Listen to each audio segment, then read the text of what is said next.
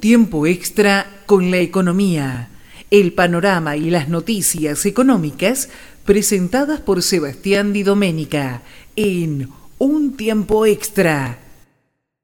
Y la semana pasada hablábamos de que nos interesa siempre en este programa hablar de economía. Y nuestro co-conductor y columnista de economía es Sebastián Di Domenica. Y con él en estos momentos conversamos, pero antes, obviamente, lo saludamos. Sebas, buen día, ¿cómo estás? ¿Cómo va la mañana? Hola Juan Pablo, ¿cómo estás? Buen día para vos y para toda la audiencia. Eh, y bien, bien, vamos a bien en esta mañana para preparado para hablar un poquito de la economía del país y de, la, economía que nos afecta a todos. Hablando de economía de, de nuestra ciudad de Buenos Aires, provincia y obviamente República Argentina, ¿caída de ventas minoristas también en las pymes?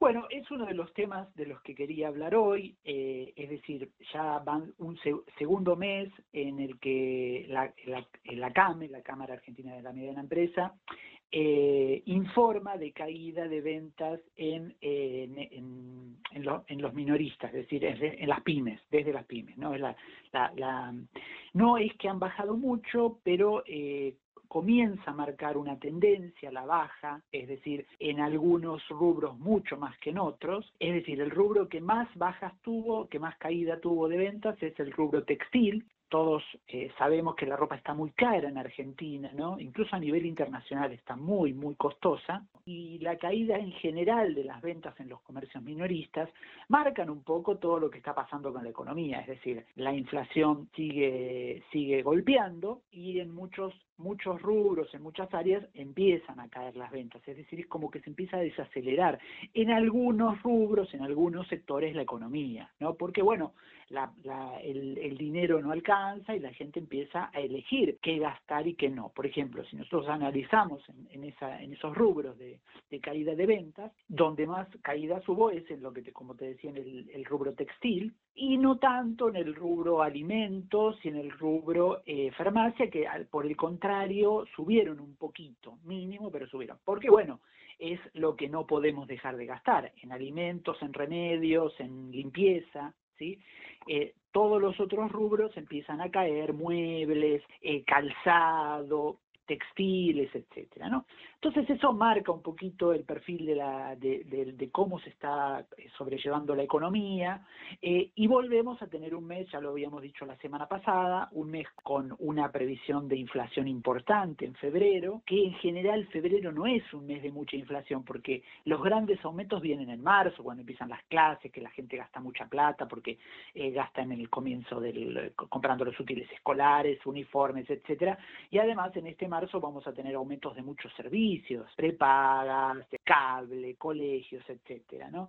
Entonces, bueno, la situación económica es bastante complicada, ¿no? Para el bolsillo. Esto acá estamos hablando más que nada del bolsillo y de cómo eso empieza a repercutir en los datos generales de ventas, ¿sí? Pero como yo no quería eh, dejar todo, toda la, una mirada tan negativa de la economía, traigo también eh, dos noticias que son bastante interesantes y bastante promisorias. ¿sí? En, las en, las, en los últimos días, eh, la Secretaría de Energía, eh, con la Secretaria de Energía Rollón, ofrecieron unos datos muy interesantes con relación a la perspectiva energética del país. ¿sí? Vaca Muerta está empezando a generar mucha más producción de la que generaba, y plantea una perspectiva interesante a largo plazo del país. ¿sí? De hecho, salió en todos los diarios que se avanza con el, gasoducto Néstor Kirchner y se, se avanza con otras eh, obras de infraestructura importantes para que Argentina en un par de años se convierta en un exportador de gas. ¿no? De hecho, en 2023 va a, exportar, va a importar menos gas que en 2022 y se, y se espera que posiblemente para 2024 ya no, ya no tenga necesidad de importar. Y, sin, y al revés, se convierte en un exportador de gas. Entonces, eh, me parece que eh, hay que ver lo complicado del escenario actual, ¿sí? con la inflación, a todos cada vez nos cuesta más pagar las cosas porque la, inflación es muy importante y, el perfil que se plantea es también complicado para este año, pero creo que a nivel eh, macro, a nivel eh, largo plazo hay, hay elementos interesantes para pensar en la economía argentina que tal vez puedan llegar a mejorar el escenario. Claramente igual eh, va, a va a ser determinantes un poco con esas, nuevo, esas nuevas nuevos ingresos que tenga el país, cómo se actúa, bueno, siempre está política ahí para ver cómo se, digamos, se regula para que llegue también a la sociedad, ¿no? Y no quede solo en los grandes los grandes empresarios. Bueno, seguramente va a haber que esperar después de agosto, septiembre, octubre y aguardar un poco cómo va cambiando o cómo se va resolviendo no solo la parte económica, sino obviamente, como decías vos, la pata política. ¿Algún tema que te haya quedado pendiente? Dijiste, dijimos tres temas. Empezamos por las pymes, seguimos por este. ¿Y cuál sería el último tema para conversar en la mañana de hoy? otro tema que también es bastante negativo, que es eh, la sequía, ¿no? Es decir, también va a ser la sequía que, que, tenemos todavía y que tuvimos, va a ser determinante de la economía de este año porque uno de los, una de las eh, principales fuentes de recursos, fuentes de exportaciones importantísimas, es el agro, y el agro se va a ver, eh, se ha visto muy perjudicado por la sequía, ¿no? Entonces yo creo que es otro aspecto también a largo plazo, por lo menos durante este año, que va a influir en pérdidas con relación a lo que genera eh, o, que eh, recauda el Estado en torno del agro, ¿sí?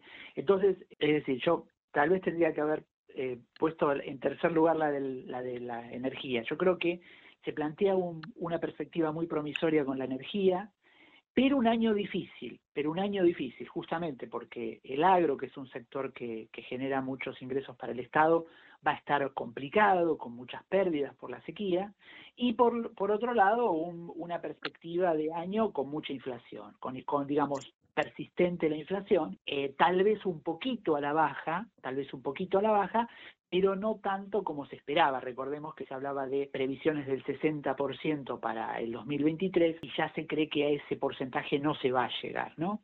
Entonces, son, eh, yo creo que la economía plantea un año complicado, pero con perspectivas muy interesantes para el país a largo plazo. Entonces yo creo que hay que mirar bastante en perspectiva para eh, porque en los próximos años el país va a generar eh, nuevos motores muy interesantes y que esperemos puedan eh, llegar a toda la sociedad. Sebastián Di Domenica, nos reencontramos la próxima semana para seguir compartiendo, obviamente, un tiempo extra a través de Conexión Abierta. Después, minutos después de las 10 de la mañana, en nuestro canal de YouTube y en el canal de YouTube también de la radio, van a poder volver a compartir esta columna de nuestro compañero y amigo Sebastián Di Domenica y como siempre nos reencontramos con él en siete días para seguir hablando de economía. Sebastián, como siempre, un gusto y un abrazo grande y gracias por esta charla. Saludos y muchas gracias.